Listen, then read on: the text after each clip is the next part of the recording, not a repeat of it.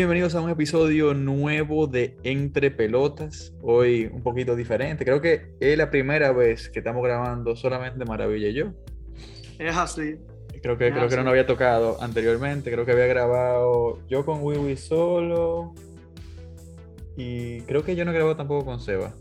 Creo que, que Seba, cuando todavía Seba solo no, no he grabado. Aunque no me acuerdo. No, solamente diciendo- tú y Wiwi como en dos ocasiones. Creo que sí, que es lo único que nos toca grabar cuando hemos sido de dos.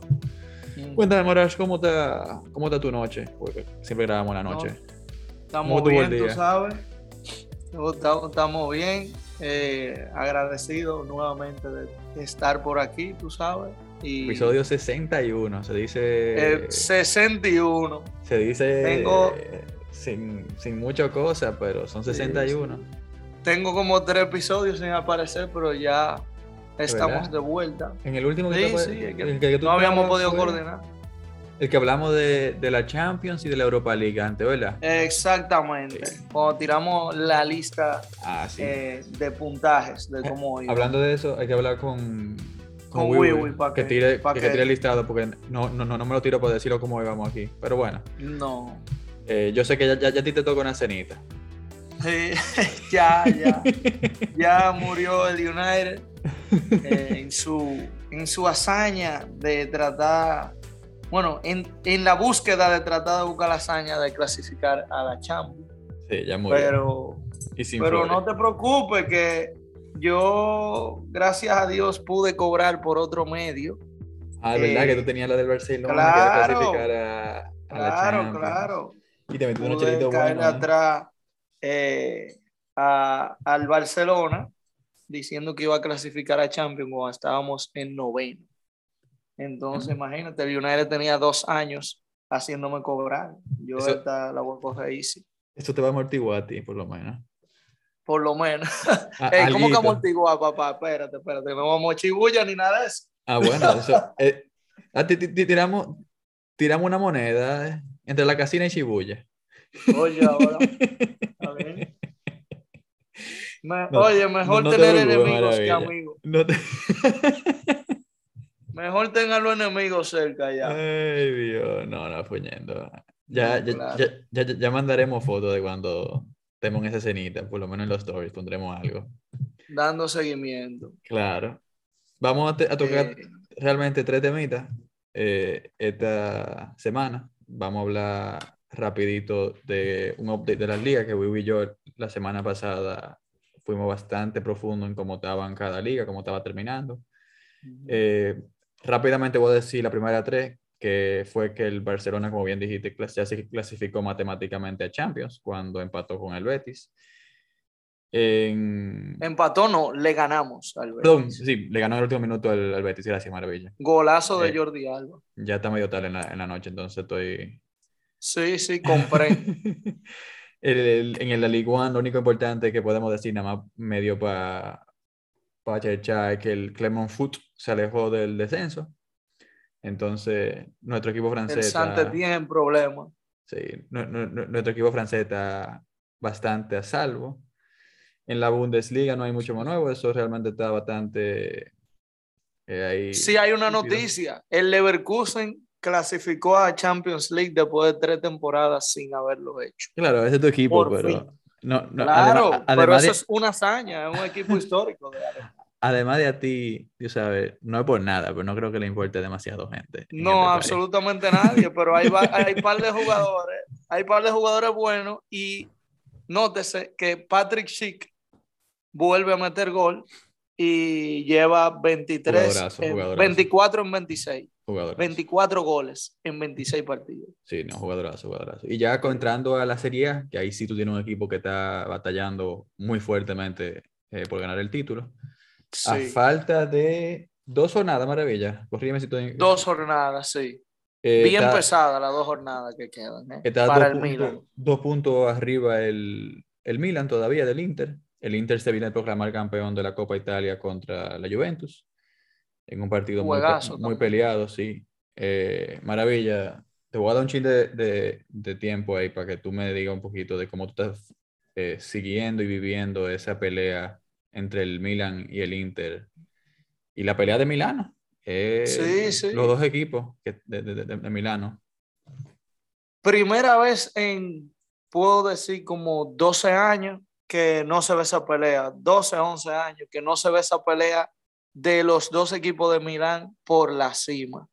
Y realmente ver que el Milan está mentalmente ya superado de el Milan que tú podías ver hace dos, tres años quizás. Estoy, Ah, estoy- hasta estoy un poco buscándote, estoy buscándote para decirte. Desde el 2010-2011, que fue que el Milan primero y el Exactamente. Inter en No se veía una puja real de los dos equipos de Milán. Y creo que en esa ocasión de la 2011, creo que el Napoli logró colarse en segundo por encima del No, Inter. no, no, no, no. No, ese- No eh, eh, pasó eso. no, no, no pasó eso. Eh, quedaron en tercero el Napoli al final. Ok, ok. Bueno, es difícil que te acuerdes de eso. Es difícil que te acuerdes de eso así, exacto. Pero que es- en esa quedó Milan primero, Inter segundo. Sé que, sé que estaban ahí en la colada ahí cuando estaba Cavani. Pero bueno, me encanta ver que los dos equipos que estaban ah, en ruinas, eh, que estaban irreconocibles en cuanto a forma, por lo histórico que son, tanto el Inter como el Milan. Me encanta que estén batallando nuevamente eh, por, por ver quién es el mejor en la Serie A esta temporada. Quedan dos partidos muy difíciles pero el Milan lo que ha hecho en las últimas dos jornadas contra la Lazio y contra el último partido fue contra, refrescame la memoria, se me el rival. Quedamos 3-1, pero no me acuerdo el Elas rival. Verona. El Gelas, y fuera de casa, o y sea, allá en Verona. la- la Fiore también, que no es un partido fácil. y la Fiore. Y esos partidos lo hemos ganado con mucho, mucho, mucho carácter, cosa que yo no le veía a este Milan hace rato, porque con Gattuso estábamos literalmente a dos partidos eh, de, de clasificar a Champions, faltando como 10 jornadas o 8 jornadas, y, y plumearon, o sea, para ponértelo en español dominicano, plumearon. Mentalmente el Milan carecía de esta de esta forma que sí tienen esta temporada. Y bueno, poco a poco hay jugadores muy jóvenes que se están haciendo protagonistas, eh, especialmente Sandro Tonali y Rafael Leao, que traen una forma increíble. Son jóvenes y ahora mismo ya no, ya no lo vemos como el futuro, ahora mismo es lo que hay ahora. No, Queda así. de ver porque falta mucha liga.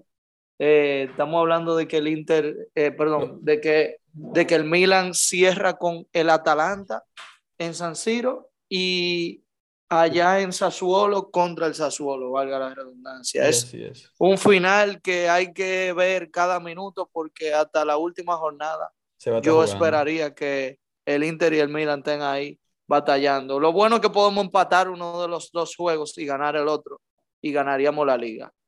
Sí, no, es así. Y el Inter, para la gente que no lo sabe, termina con el Cagliari, como habíamos mencionado, yo creo que en el episodio anterior, pero para refrescar la memoria.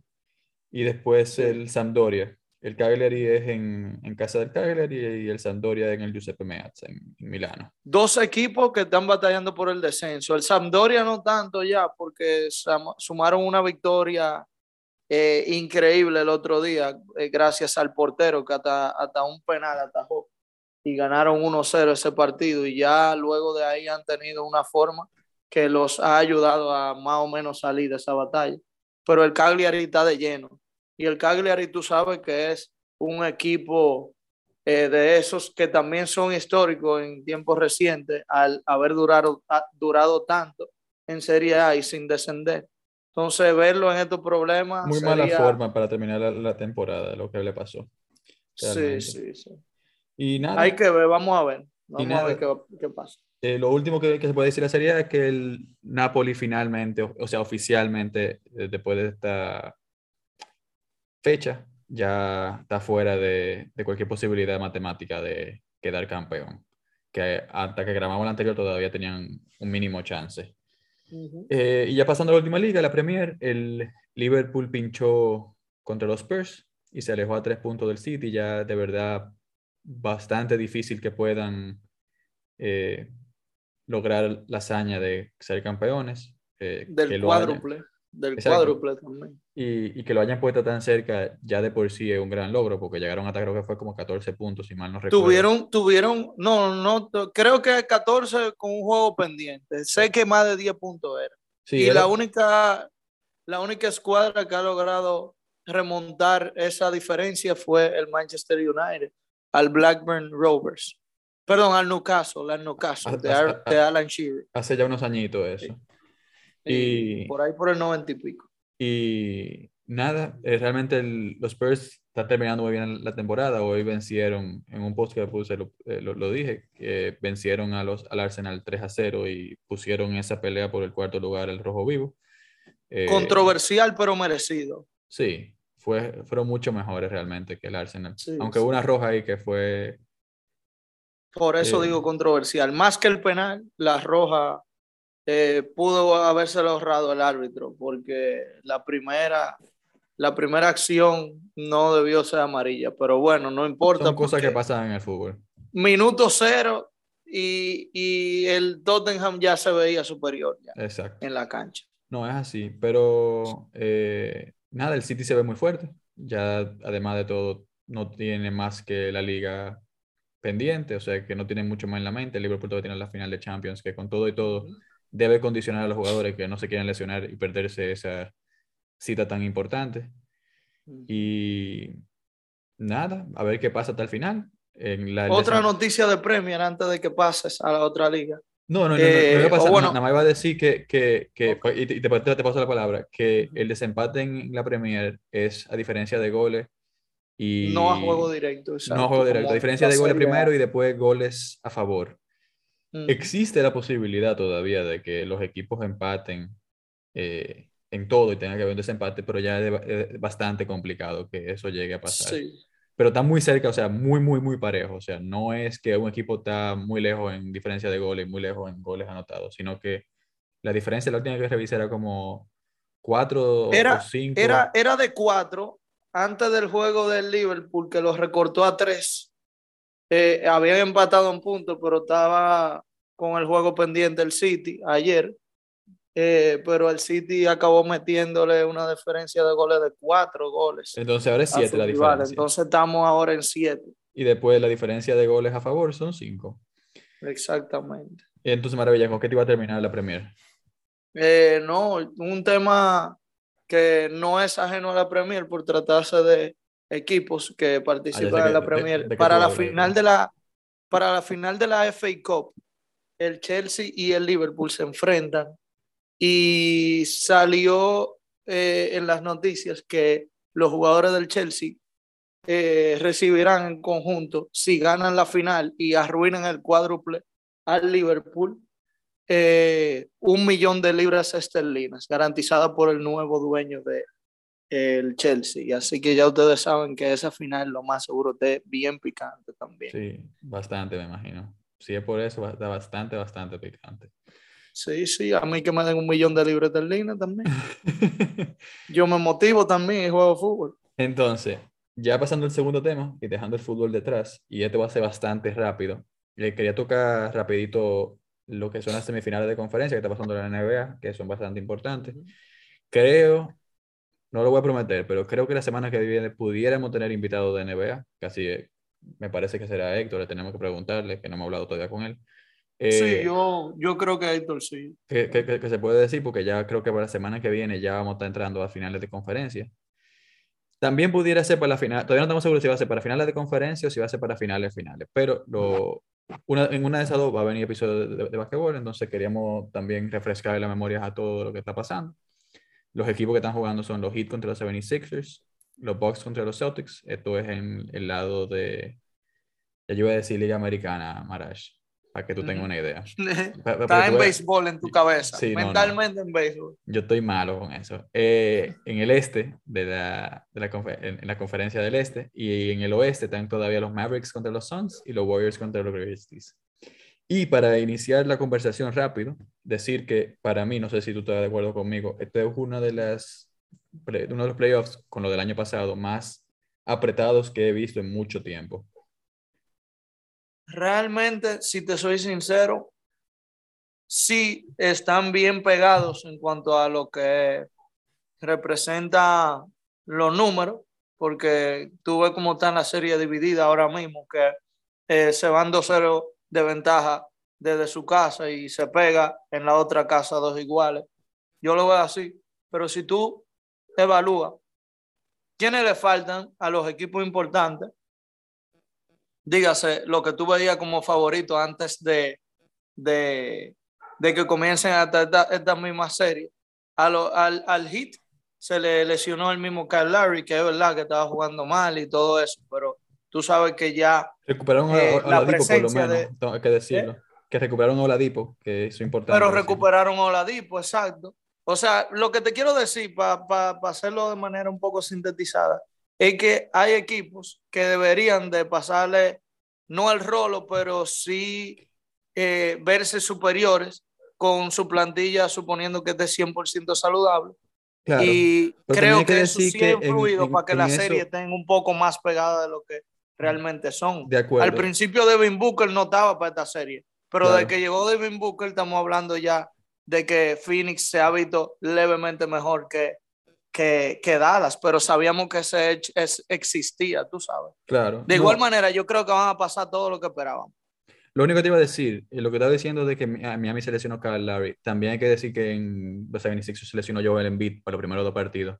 Y eso es una diferencia bastante grande en esos partidos. claro, claro. Es que, óyeme, no, no con ese en específico, con esa serie en específico, porque si tú evalúas ambos equipos, ambos tienen assets por doquier como para anularse uno a uno yo sí le diera leche a Miami, no únicamente por el hecho de que fueron primero en su conferencia, sino porque ya es un equipo que ha sumado buenas experiencias por años consecutivos. El año pasado no, porque fue un sweep que le dieron, pero no tenían el equipo sano para nada.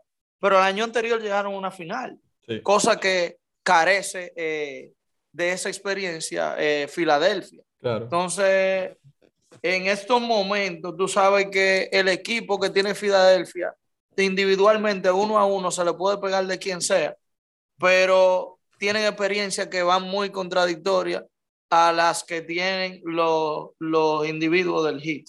Por ejemplo, tú nada más sacas a James Harden y ya tú sabes que hay, hay, hay, hay problemas en playoff con ese hombre, tú sabes. 100%. Eh, y bueno, para mí no es tanto esa, pero por ejemplo, la de Maverick Sons debería estar más despegada de lo que está. Por ponerte un ejemplo, Box Celtics debería 100% estar más despegada de lo que está, pero el sistema que tiene Brad Stevens, que creo que se llama el, el, el técnico, no me acuerdo el nombre, refrescamelo. Creo que, no creo que Brad Stevens, si mal no recuerdo, ya no es el head coach, sino que él es el general manager, ¿no? Bueno, no, realmente desconozco cuál es la actualidad eh, directiva de, de, los Celtics, pero sé que el manejo, el sistema que ellos tienen ha sido efectivo por muchos años, sí, pero si tú te pones a evaluar uno por uno, uno por uno, esos individuos que ellos tienen, no se le va a pegar al equipazo que tiene Milwaukee. Lo que pasa es que son jugadores, por ejemplo, Jalen Brown, Smart, Tatum, al Horford ahora que volvió y está jugando como nunca había jugado. Sí, bueno, mentira, porque en playoff y con Atlanta él jugaba a este nivel y hasta cuando estuvo antes en Boston llegó a jugar a un nivel parecido a este, pero él está ahora mismo muy sobregirado. Eh, y entonces son cosas así que te pegan la serie y tú ni, ni te das cuenta, ¿me entiendes? Son cosas que ya son en la práctica que suceden y tú ni te lo crees. Pero tú te vas uno a uno y Milwaukee se va a llevar esa serie y debería de llevarse esa serie 100%. Nada más con lo individual. No tengo la misma opinión que tú en ese sentido. Para mí los dos equipos están muy parejos en términos de jugadores. Eh, realmente se ha notado para mí en la serie que ese es el caso, porque esta ha sido la serie más pegada de todas en términos de los juegos, que todos han sido, casi todos han sido por una posesión. Eh, y yo lo que lo pongo así fácil, para no elaborar demasiado. O sea, ante Tecumpo y Tatum no están muy lejos en nivel. Jalen Brown y Drew Holiday. Aunque Tatum, aparece menos que compa. Bueno, también hay que decir que Tatum ha tenido menos chances con todo y todo hasta cierto punto. Eh, Jalen Brown y Drew Holiday están muy cerca. Eh, está, está, no está jugando ahora mismo Middleton porque Ah. está lesionado, si mal no, no recuerdo. Entonces sí, eso sí. también es una baja muy, muy importante en, en esos Es equipos. sensible eso, sí. Eh, si él hubiera estado, tal vez sí te digo que, estaban, que ya ahí un poquito se despega, pero la situación es que ahora mismo está muy, muy, muy pegada. Y en la última, el último enfrentamiento que no hemos conversado, Golden State contra Mem- Memphis, eh, Jamoran se lesionó, que ha sido una baja semi-sensible hasta cierto punto, porque por alguna razón Memphis cuando, Eh, no cuando juega ya Morán, ellos pierden de mucho. Cuando no juega, usualmente da más batalla. a no Memphis. entiendo eh, a veces qué es lo que pasa con eso. No, Pero- pero es el caso. eh, ayer destrozaron a Golden State, ayer miércoles, hoy estamos hablando Ujú. jueves 12 de mayo. Y nada, Y en, en la de antes, Golden State destrozó a. a- a- Así es.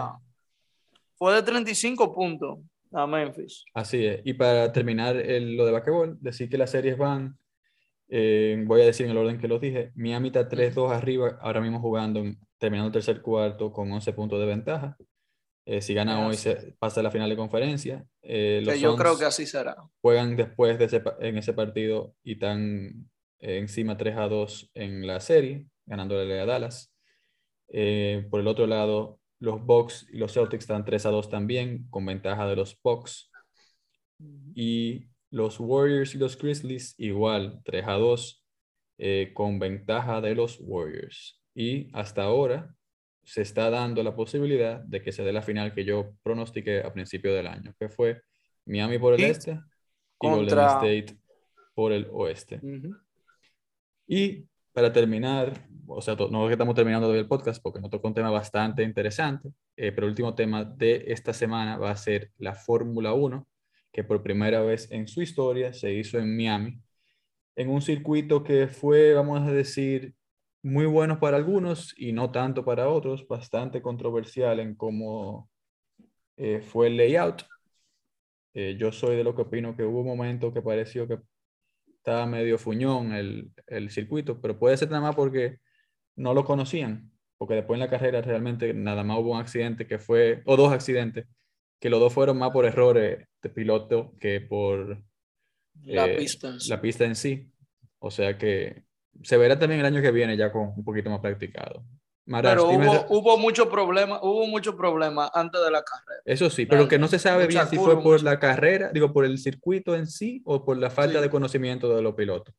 Sí, sí. es Pero así. esa vuelta, digo, esa curva, porque te iba a preguntar de tu opinión de- del circuito del fin de semana, pero para ah, eh, ampliar un poquito eso de lo que la pista en sí, el layout, no era tan, vamos a decir, no era idóneo. La curva, que no me acuerdo si la 15, la 16 o 14, 15, la que hacía como el zigzag, como que era subiendo, eh, esa curva era, se veía bastante peligrosa y ahí hubo varios problemas eh, durante las prácticas que realmente te ponían a dudar de que si iba a ser un circuito eh, bueno para correr.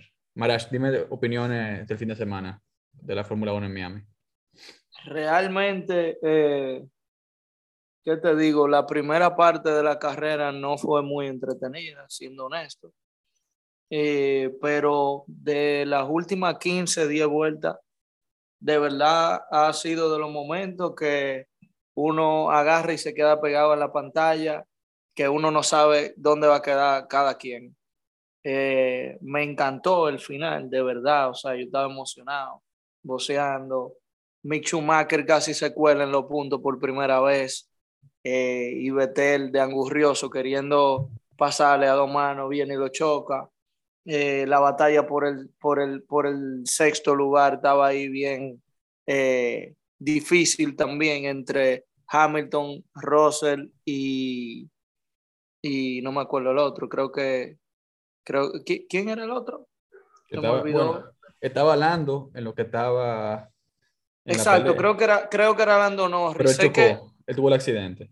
Bueno, eh, eh, en, las últimas 10 vueltas, ahí estaba bien candente la, batalla por el ah, bueno, al que tú dices botas, el que se que, que, Exacto, botas, exacto, exacto, botas, Que había bastante historia en esa, en esa pelea, vamos a decir. Porque sí, porque ahí estaba Russell, Hamilton y Botas envueltos. Y al final quien se llevó el quinto lugar fue Russell. Sí. Eh, como ha sido la constante. Creo que ha sido el único piloto que en toda la carrera de este año ha quedado en el top 5. Sí, porque Leclerc quedó en sexto en anterior y por eso es que digo que... De igual manera, ha sido el único piloto junto a Leclerc que ha corrido todas las laps de este año también, sí. que ha acabado toda la carrera. Eh, lo que iba a decir con eh, eso, antes de que tú continúes, es decir, que Russell, sí, tú, porque también, para no tirarle a Hamilton siempre, Russell tuvo mucha suerte en esta carrera, que le salió. Sí, porque Russell arranca como en onceavo en onceavo. Hamilton arranca en sexto lugar, acaba un puesto abajo. No, en el mismo, en el, mismo sexto acabó Hamilton. Ah, bueno, exacto, en el mismo sexto, perdón, exacto. Un punto por arriba de, de Bottas. Pero quiero decir que tuvo mucha suerte por la estrategia que se le, se le cumplió, lo que él quería, que era que haya un Antes del safety car. Que antes del safety car él se había quedado afuera, recuperando posiciones, y cuando tuvo el safety car pudo cambiar la goma y ya con goma fresca frente a Hamilton y Bottas que no la tenían pudo eh, irse adelante a los dos y especialmente con un error de, de, de, botas. O sea, Hamilton hay que decir que tuvo posiblemente mejor ritmo de carrera con todo y todo que, que Russell. Si, si te vas al fuera del... del si te vas a los tácticos, sí. O sea, el que... El Para no tirarle siempre me refiero, porque a, cada rato se, se, le tira al, al, hombre. Sí, sí, pero... Pero bueno, es que al final la gente mira los resultados finales y comenzar en onceavo, acabar quinto por encima de alguien que comenzó en sexto y terminó en el mismo puesto. Eh, tú sabes que a la gente no le gusta ver el criterio de lo que realmente sucedió, pero bueno, tú hablaste, tú hablaste con certeza ahí y te la doy en ese aspecto. Yo no me gusta tirarle a nadie porque al final son profesionales y ellos saben lo que está pasando. Uno no puede agarrar y decir como que ellos no se esfuerzan, ni mucho menos. Uno no sabe lo que pasa adentro, pero para gente como tú que evalúa bien la situación, te gusta ese deporte eh, y lo sigue bien de dentro, pues tú sí tienes cierto conocimiento de lo que pasa y, y, y bueno, Juan, en verdad es penoso cuando le tiran a Hamilton, pero los resultados hablan más que, Claro. Que, que, el build-up al final. Entonces, por eso Russell eh, es, que se, es que se, que se lleva los aplausos por encima del mismo Hamilton. Y Hamilton, eh, por los resultados, también queda como un llorón. Sí, sí, es cierto. Eso es 100%. Em, Entonces, podemos lo pasar que, a... Ah, dime, dime, dime. lo, que más, lo que más me, me gustó, aparte de todos esos momentos que se estaban viviendo ahí al final, es que en el mismo final, eh, Pérez, que estaba llevando una carreraza también. Y que tuvo problemas con el carro. y tuvo problemas con el carro. Y como quiera, casi logra colarse en el podio.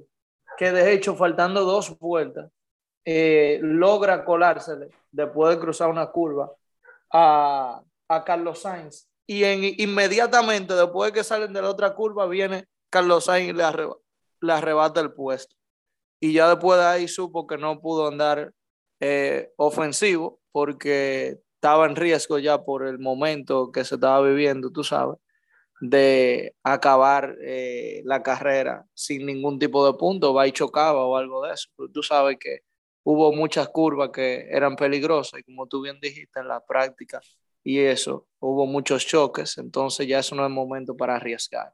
Claro. Eh, también así casi pasa entre Leclerc y, y Verstappen, acabándose la carrera. Eh, realmente eso fue lo que me gustó, que hubo muchos puestos que estuvieron batallados, o sea, hasta el décimo y noveno lugar se estaban batallando bien, ¿entiendes? Ben Schumacher hubiese quedado en noveno y yo te hubiese dicho, Mielkina, tú ves el highlight de la carrera, pero no pasó así, bueno. Y, y ya para decir entonces, eh, lo que fueron primero los resultados de clasificación para que comparen con la carrera en sí. La clasificación al final quedó obviamente dominada la carrera y la clasificación por Red Bull y Ferrari, como ha venido siendo la, la tónica y la constancia y la constante en este en este en estos gran premios de la Fórmula 1 en esta temporada. Eh, Leclerc quedó en primero en la clasifica en la quali. Primero Leclerc, segundo Sainz, tercero Verstappen, cuarto Pérez, quinto Bottas, muy buen puesto para él. Sexto Hamilton, séptimo Gasly, octavo Norris, noveno Sunoda y décimo Stroll. Entonces ya en la carrera, al final terminó Verstappen primero, que sobrepasó los dos Ferrari, eh, con muy buen pilotaje. Pérez, que también pudo haber sobrepasado posiblemente a uno o a dos de los Ferrari si hubiera tenido el carro al 100%, porque así venía hasta que tuvo la pérdida de potencia, que le pudieron arreglar por suerte. Eh, quinto Russell, como bien hablamos, con un carrerón y parte suerte. Hamilton sexto, con parte mala suerte, hay que decirlo, pero también a veces llora demasiado y por eso no, la gente no le importa demasiado. Séptimo Botas, que al final es un gran puesto para el Alfa Romeo. Octavo Ocon, casi calladito, tuvo un carrerón, arrancó en el 18 porque no pudo estar en quali por un accidente que tuvo en las prácticas. Albon noveno, que un puntazo, un par de puntos muy, muy importantes para Williams y Stroll se queda en décimo. Eh, Alonso creo que acabó quedando séptimo en la carrera per se, pero tuvo un penalty de cinco segundos por el el problema que le causó a Gasly en un choquecito que tuvieron. Sí, en el choque que tuvo. Eh, ya hablamos de, la carrera, entonces vamos a pasar a lo que son los standings eh, después de esta carrera. Eh, los standings en lo personal están ahora mismo Leclerc con cierta ventaja todavía sobre todos, con 104 puntos. En segundo Verstappen, que se sigue acercando con 85. Checo Pérez en tercero con 66. George Russell en cuarto con 59, que con un Mercedes bastante inferior al, a los otros no está nada mal. No, no, para nada. En quinto Sainz con 53, que había tenido muchos problemas previo a esta carrera, que no había podido terminar las últimas dos. Hamilton eh, en sexto con 36 y Lando Norris en séptimo con 35, en lo que se puede considerar lo que es el nuevo best of the rest, porque ya son, el rest son vamos a decir. Ya hay tres, entre comillas, porque el resto también se puede considerar Mercedes, tal vez se acabe considerando Mercedes, dependiendo de cómo continúe la, la, temporada, pero en lo que ahora mismo se considera el best of the rest, está Lando Norris con 35. Y en lo que son los equipos, Ferrari en primero con 157, Red Bull en segundo con 151, muy, muy pegado. Después Mercedes en un, ¿cómo a decir? En un... Eh, no quiero decir purgatorio, porque no es un purgatorio per se, pero... No un purgatorio, pero, está muy mal. No, no es eso, porque están en un puesto como en el medio entre los equipos del Best of the Rest y entre los dos grandes competidores. Están... No, ponlo, ponlo en Best of the Rest, porque aunque numéricamente tú lo veas ahí, eh, no, no va. O sea, dale tres carreras. Dale tres carreras y posiblemente lo estamos viendo en 100 puntos de diferencia. Puede ser, eh, pero al final... Sí, puede ser, pero también va a haber mucha diferencia siempre frente a los otros por las posiciones que están quedando. Eh, pero tiene 95 puntos.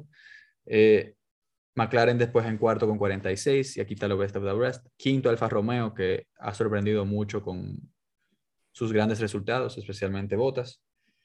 Alpine en sexto con 26 y en séptimo Alfa Tauri con 16. Y después ya de ahí para abajo tienen menos puntos, pero ni lo puse aquí porque realmente no, no importaba demasiado. Algo que te va a sorprender. La pasó la Haas.